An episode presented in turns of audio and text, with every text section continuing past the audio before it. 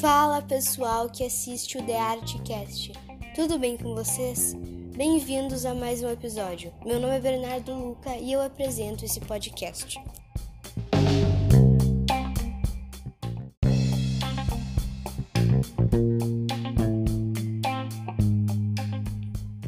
Hoje nós vamos falar sobre as sete artes. Isso mesmo, é como se fossem sete categorias da arte. Vou citá-las uma a uma a vocês e depois vou explicar o que cada uma faz. Elas são o cinema, a literatura, a dança, a pintura, a escultura, a música e o teatro. Mas antes, eu vou explicar sobre o Manifesto das Sete Artes, porque antigamente era só seis. Uh, em 1923, o intelectual italiano Ricciotto Canudo propôs no seu Manifesto das Sete Artes e Estética da Sétima Arte que o cinema fosse considerado como a sétima arte, aumentando a lista precedente de Hegel. O manifesto foi uma atualização de sua publicação de 1911, intitulada La naissance d'une sixième art. O primeiro vai ser o teatro. O teatro é uma forma de arte em que o ator ou um conjunto de atores interpreta uma história ou atividades para o público em determinado lugar. Com o auxílio de dramaturgos ou de situações improvisadas de diretores e técnicos, o espetáculo tem como objetivo apresentar uma situação e despertar sentimentos no público. Também denomina-se teatro o edifício onde se desenvolve esta forma de arte, podendo também ser o local de apresentações para dança, recitais e etc. Agora vou explicar o que são os dramaturgos. Dramaturgia é o ofício de elaborar um texto com o objetivo de transportá-lo para os palcos ou seja, o dramaturgo faz o texto, o roteiro, para que os atores possam atuar no palco, uh, apresentando diante de um público as ideias contidas na obra. A palavra drama vem do grego e significa ação. Desse modo, o texto dramatúrgico é aquele que é escrito especificamente para representar a ação da atuação do ator. O que se dedica a essa tarefa é o dramaturgo.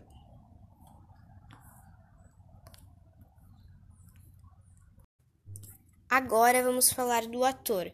Vocês provavelmente vão saber o que é ator, mas eu vou dar uma explicação mais elaborada. Nas artes cênicas, o ator ou atriz é a pessoa que interpreta e representa uma ação dramática, baseando-se em textos, estímulos visuais, sonoros e outros previamente concebidos por um autor ou criados através de improvisações individuais ou coletivas. Uh, Utiliza-se de recursos vocais, corporais e emocionais aprendidos ou intuídos com o objetivo de transmitir ao espectador conjunto de ideias e ações dramáticas propostas. Pode utilizar-se de recursos técnicos para manipular bonecos, títeres e congêneres. Pode interpretar sobre a imagem ou a voz de outro. Ensaia procurando aliar sua criatividade à do encenador. Agora vamos para a segunda, a literatura. A literatura é a técnica de compor e expor textos escritos escritos em prosa ou em verso. De acordo com princípios teóricos e práticos, o exercício dessa técnica ou da eloquência e poesia. A palavra literatura vem do latim literis, que significa letras, e possivelmente uma tradução do grego grammatic. Em latim, literatura significa uma instrução ou um conjunto de saberes ou habilidades de escrever e ler bem e se relaciona com as técnicas da gramática, da retórica e poética. por extensão, se refere especificamente à arte ou ofício de escrever. O termo literatura também é usado como referência a um conjunto escolhido de textos, como, por exemplo, a literatura portuguesa, a literatura espanhola, a literatura inglesa, a literatura brasileira, a literatura japonesa, etc. Mais produtivo do que tenta definir literatura talvez seja encontrar um caminho para decidir o que torna um texto.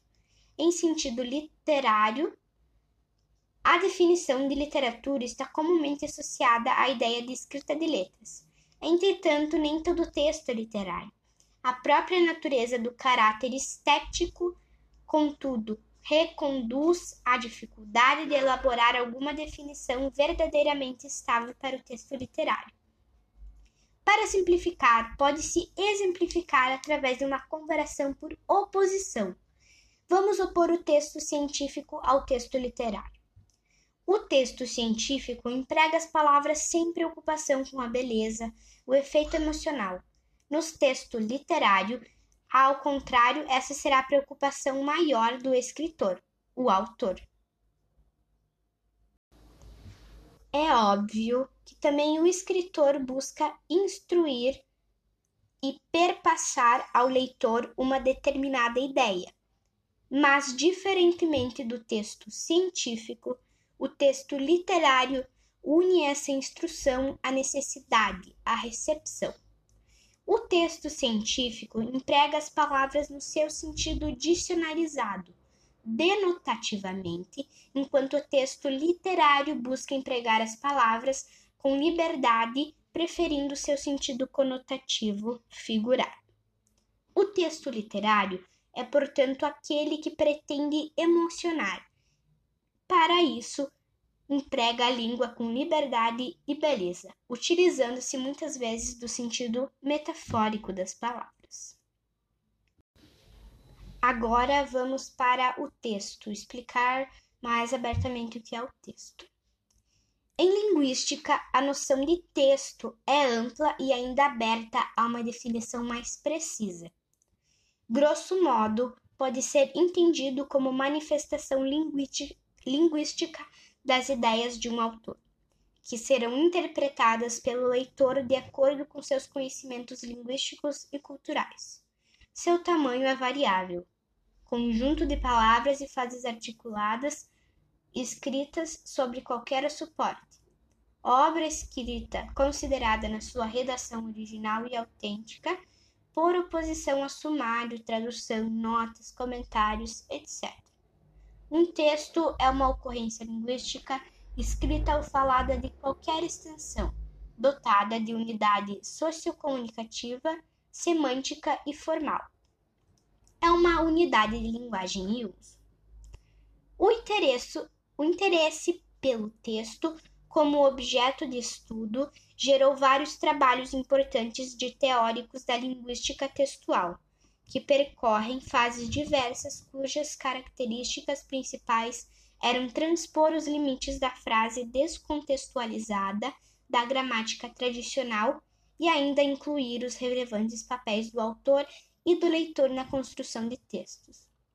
Um texto pode ser escrito ou oral, em sentido lato.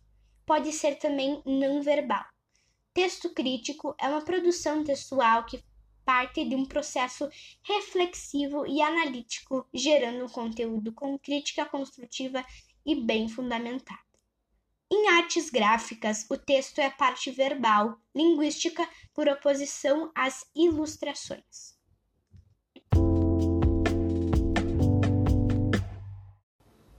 Agora nós vamos para o terceiro, a dança. A dança é uma das três principais artes cênicas da antiguidade, ao lado do teatro e da música. No Antigo Egito já se realizavam as chamadas danças astroteológicas, em homenagem a Osíris. Na Grécia, a dança era frequentemente vinculada aos jogos, em especial aos Olímpicos. A dança caracteriza-se pelo uso do corpo seguindo movimentos previamente estabelecidos, coreografia, ou improvisados, dança livre. Na maior parte dos casos, a dança com passos ritmados ao som e compasso de música envolve a expressão de sentimentos potenciados por ela. A dança pode existir como manifestação artística ou como forma de divertimento ou cerimônia. Atualmente, a dança manifesta-se nas ruas, em eventos como videoclipe ou em qualquer outro ambiente que for contextualizado o propósito artístico. No dia 29 de abril comemora-se o Dia Internacional da Dança no Brasil. O surgimento da dança se deu ainda na pré-história, quando os homens batiam os pés no chão. Com o passar do tempo, foram dando mais intensidade aos sons, descobrindo que seriam capazes de criar outros ritmos, conciliando os passos com as mãos através das palmas. A história da dança cênica representa uma mudança de significação dos propósitos artísticos através do tempo. Com o balé clássico, as narrativas e ambientes ilusórios é que guiavam a cena. Com as transformações sociais da época moderna, começou-se a questionar certos virtuosismos presentes no balé e começaram a aparecer diferentes movimentos de dança moderna. É importante notar que nesse momento o contexto social inferia muito nas realizações artísticas, fazendo com que então a dança moderna americana acabasse por se tornar bem diferente da dança moderna europeia, mesmo que tendo alguns elementos em comum. A dança contemporânea, como nova manifestação artística, sofrendo influência tanto de todos os movimentos passados como das novas possibilidades tecnológicas, vídeo e instalações, foi essa também muito influenciada pelas novas condições sociais, individualismo crescente, urbanização propagação e importância da mídia, fazendo surgir novas propostas de arte, provocando também fusões com outras áreas artísticas, como o teatro, por exemplo. Agora vamos para a coreografia. Coreografia é a arte de compor trilhas ou roteiro de movimentos que compõem uma dança. Em toda forma de balé existe uma coreografia, no balé clássico, ela é composta por um grupo de movimentos mais padronizados. Na dança moderna, os movimentos são mais livres. E na dança contemporânea, há quase uma quebra do conceito de coreografia, já que, ao contrário das outras duas, os movimentos são tão livres que nem sempre há uma representação gráfica. A coreografia serviria, portanto, para descrever a dança que será executada, ou melhor, a coreografia é o conjunto de movimentos e a sequência deles que compõem a dança e que segue uma trilha musical. Muito embora haja espetáculos de dança contemporânea sem trilha musical, neste sentido as variações de uma coreografia seriam diferentes formas de interpretação para uma determinada coreografia de acordo com a qualidade técnica e opção artística dos bailarinos.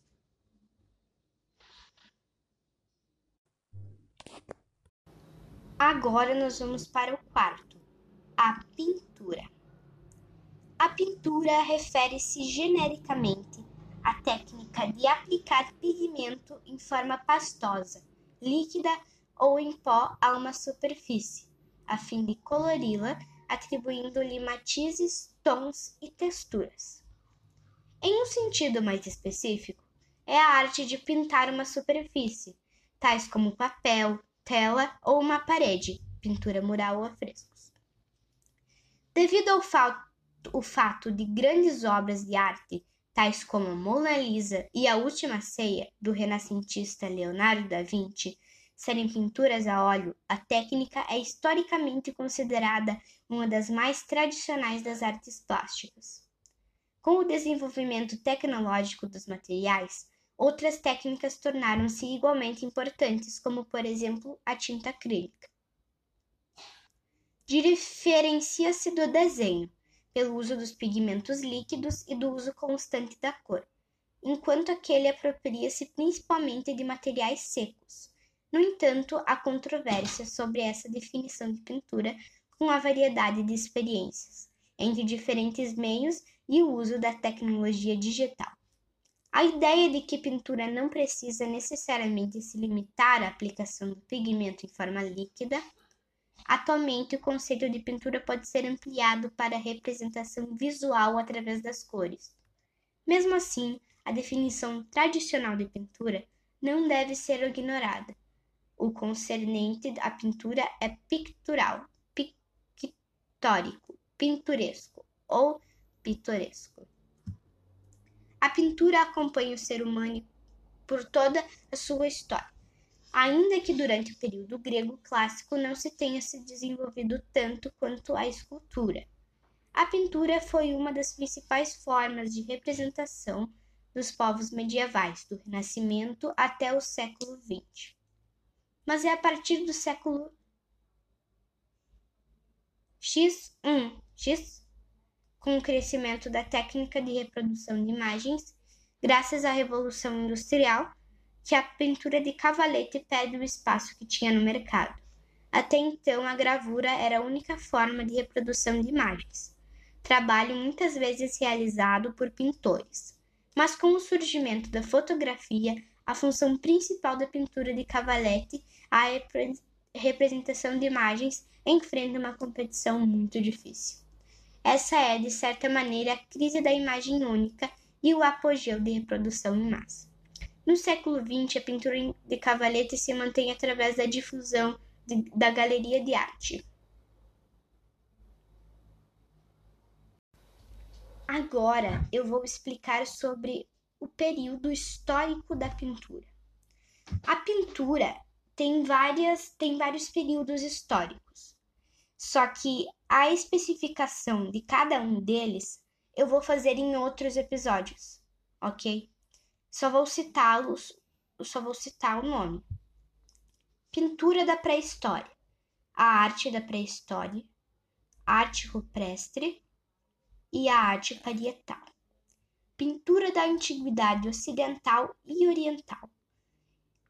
Pintura egípcia antiga, arte egéia, pintura minoica, pintura micênica, arte cicládica, pintura grega antiga, arte greco-budista, pintura etrusca, pintura helenística, pintura romana antiga, arte persa, arte sassânida, pintura paleocristã, pintura bizantina, pintura copta, pintura russa antiga, pintura islâmica, pintura hindu, pintura japonesa, pintura chinesa, arte maia, arte cita. Pintura da Idade Média. Arte dos povos germânicos, pintura ibérnico-saxônica, pintura celta, pintura anglo-saxônica, pintura merovingia, pintura visigótica, pintura carolíngia, pintura otoniana, arte islâmica, arte moçárabe, arte mourisca, arte mudéjar, arte pré-românica, arte românica, pintura gótica e gótico internacional pintura do Renascimento e Barroco, pintura do, do Renascimento, pintura do Maneirismo e pintura do Barroco. Pintura moderna, século XVIII e século XIX.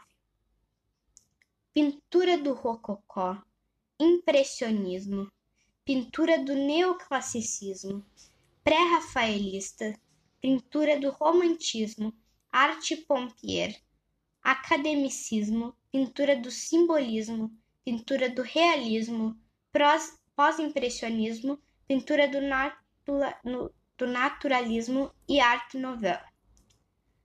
Estas do período da pintura moderna, do século XVIII ao XIX, são as principais, que são essas que eu vou especificar.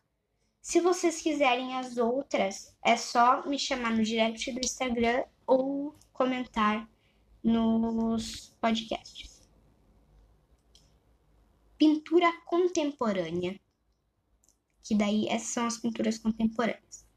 Fauvismo, cubismo, orfismo, dadaísmo, pintura do surrealismo, corealismo, raionismo, neoplasticismo, expressionismo, pontilismo ou, ou divisionismo, arte abstrata, expressionismo abstrato, arte decorativa, pintura do futurismo, op art, pop art, minimalismo, arte primitiva, arte popular, arte naive, outsider art, suprematismo, taquismo, construtivismo, vanguarda russa, de estilo, nova objetividade, realismo norte-americano, realismo socialista, pintura de ação, arte informal, abstração lírica, arte meditativa, arte monocrômica, não conformismo russo, pintura de sinal, fotorrealismo, hiperrealismo, arte conceitual, neofalvismo, grafite, figuração livre e rectoversão.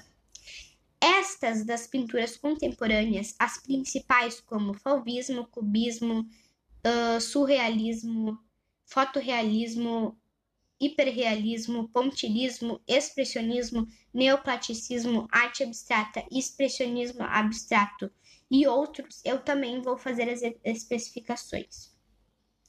Escolas nacionais: pintura europeia, pintura da Alemanha, pintura na Austrália, pintura no Brasil, pintura do Canadá, pintura da China, pintura da Espanha, pintura nos Estados Unidos, pintura da França, pintura dos Países Baixos e pintura flamenga, pintura da Itália, pintura de Portugal, pintura do Reino Unido e pintura da, na Rússia, pintura latino-americana.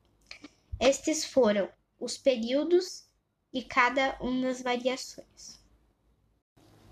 Existem também vários materiais para a pintura, como tinta a óleo, tinta acrílica, tinta aquarela, pintura em carvão, giz pastel a óleo, giz pastel seco, grafite, tinta nanquim e muitas outras. Se vocês quiserem que eu faça um episódio só com os principais materiais de desenho da atualidade, peço. Agora vamos falar da música. A música é uma forma de arte que se constitui na combinação de vários sons e ritmos, seguindo uma pré-organização ao longo do tempo. É considerada por diversos autores como uma prática cultural e humana, não se conhece nenhuma civilização ou agrupamento que não possua manifestações musicais próprias. Embora nem sempre seja feita com esse objetivo, a música pode ser considerada como uma forma de arte, considerada por muitos como sua principal função. A criação, a performance, o significado e até mesmo a definição de música variam de acordo com a cultura e o contexto social. A música vai desde composições fortemente organizadas e a sua recriação na performance, música improvisada, até formas aleatórias. Pode ser dividida em gêneros e subgêneros, contudo, as linhas divisórias e as relações entre gêneros musicais são muitas vezes sutis, algumas vezes abertas à interpretação individual e ocasionalmente controversas dentro das artes. A música pode ser classificada como uma arte de representação, uma arte sublime, uma arte de espetáculo. Para indivíduos de muitas culturas, a música está extremamente ligada à sua vida. A música expandiu-se ao longo dos anos e atualmente se encontra em diversas utilidades, não só como arte, mas também como a militar, educacional ou terapêutica. Musicoterapia. Além disso, tem presença central em diversas atividades coletivas, como os rituais religiosos, festas e funerais. Há evidências de que a música é conhecida e praticada desde a pré-história. Provavelmente a observação dos sons da natureza tenha despertado no homem, através do sentido auditivo, a necessidade ou vontade de uma atividade e se baseasse na organização de sons, embora nenhum critério científico permita estabelecer seu desenvolvimento de forma precisa. A história da música confunde-se com a própria história do desenvolvimento da inteligência e da cultura humana.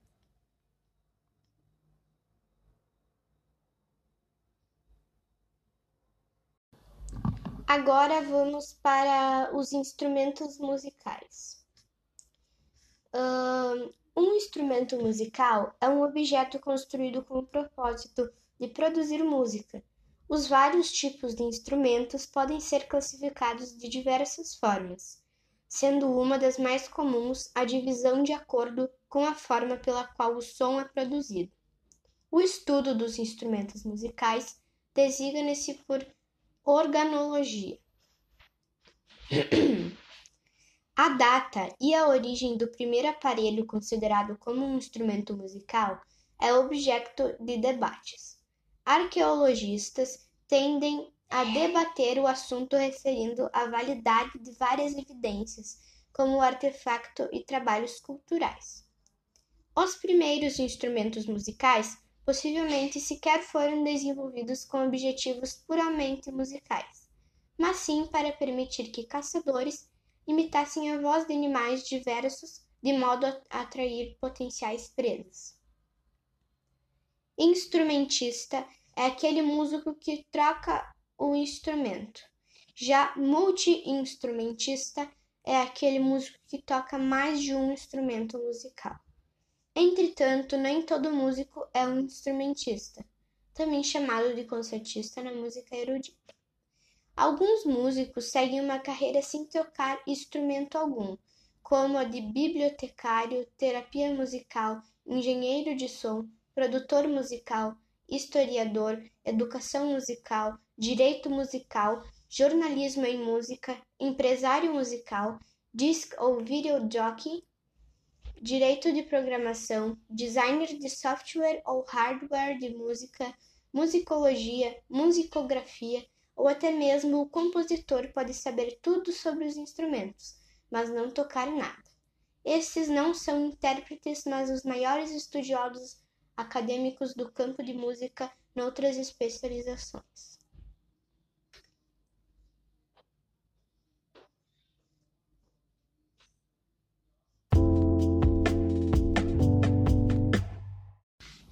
Bom, a organologia eu vou explicar ela em outro episódio, ok? Que vai ser melhor para vocês entenderem certo. Agora nós vamos falar sobre a escultura.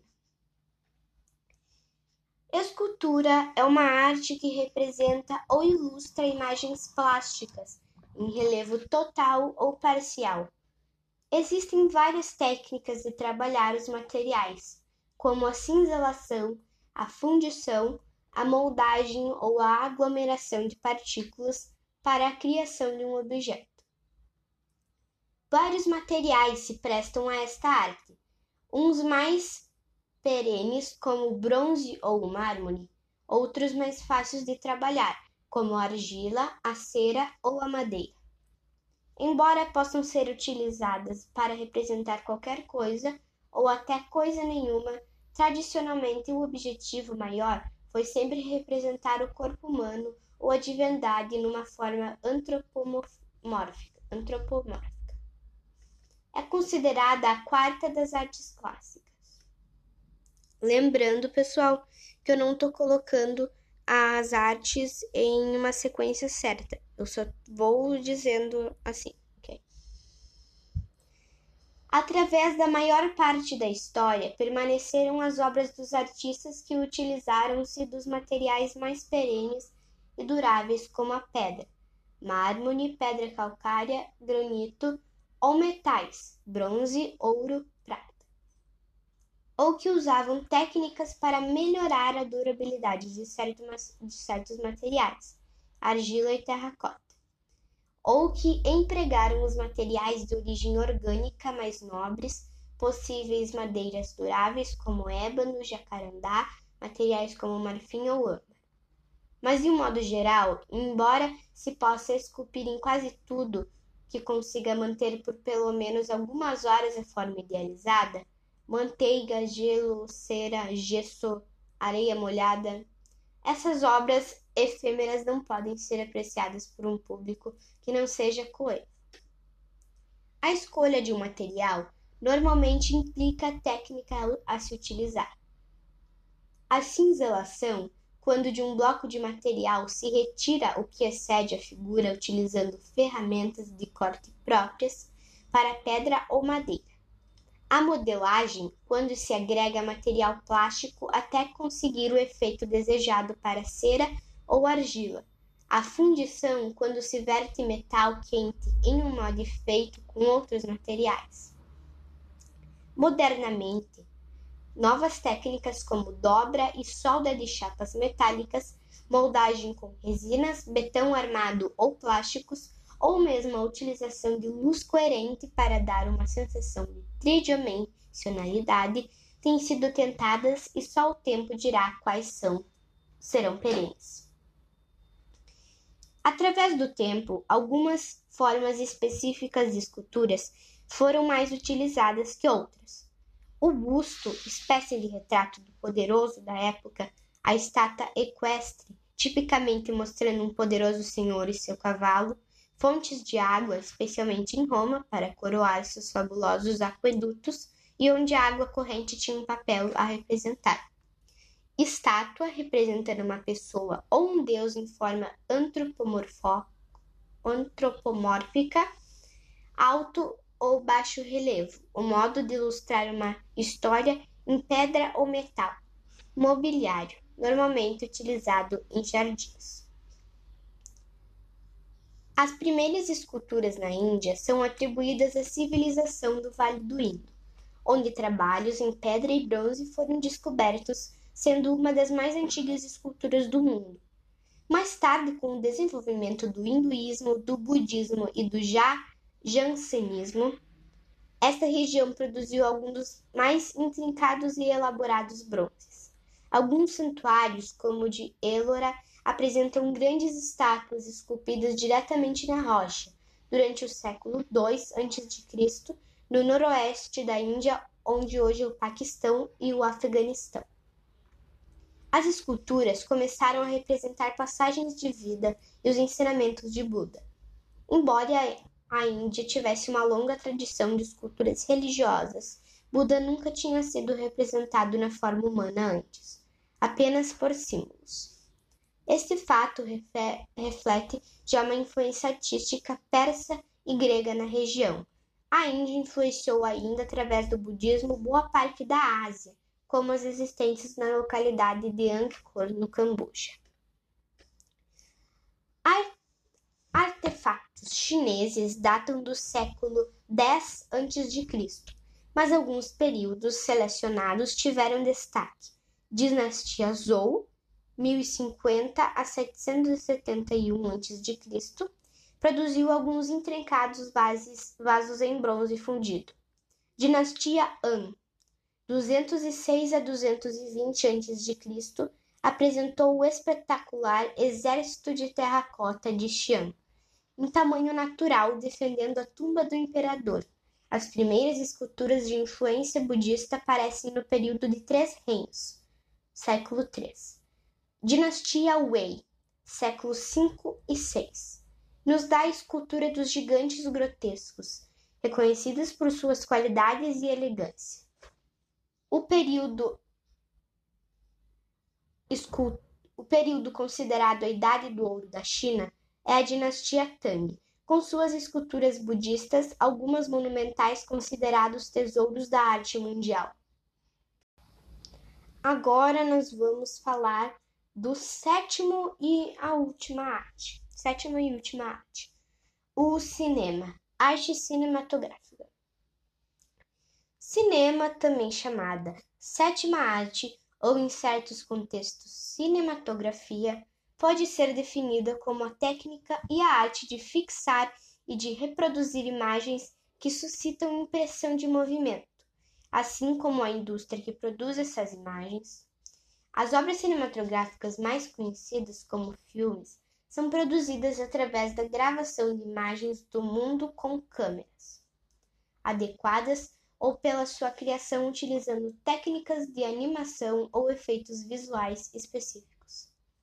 Mais especificamente, pode ser descrita como um conjunto de princípios, processos e técnicas utilizados para captar e projetar numa tela de imagens estáticas, sequenciais obtidas por uma câmera especial, dando impressão ao espectador de estar em movimento.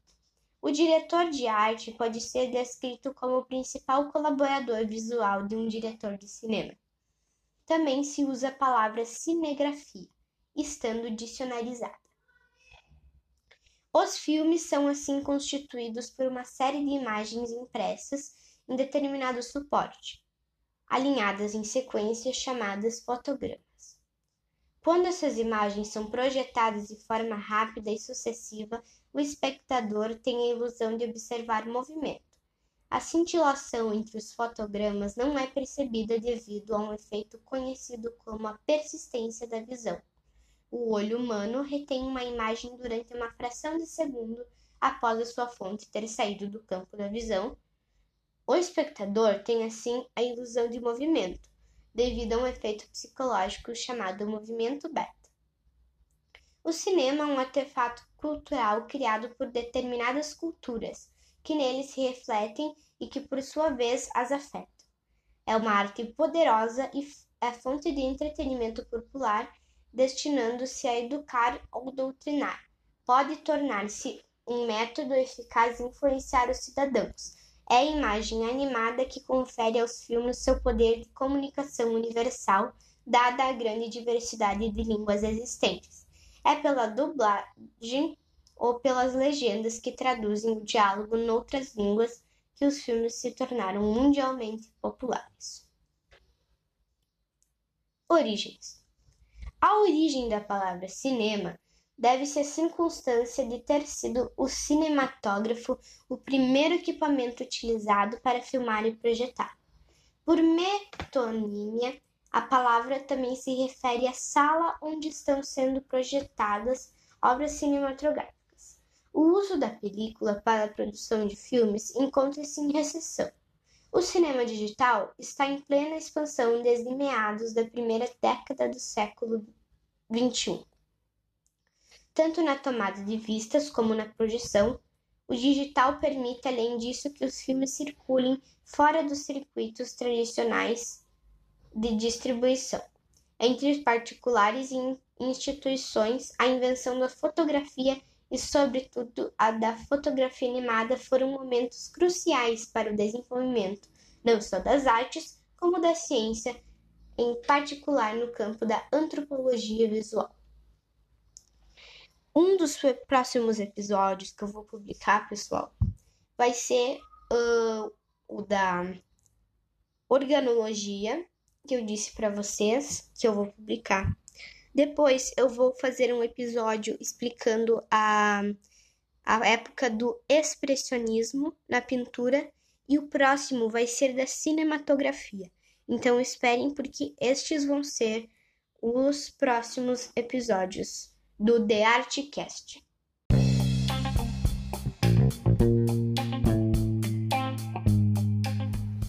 Agora, pessoal, é hora de, dar tchau para vocês.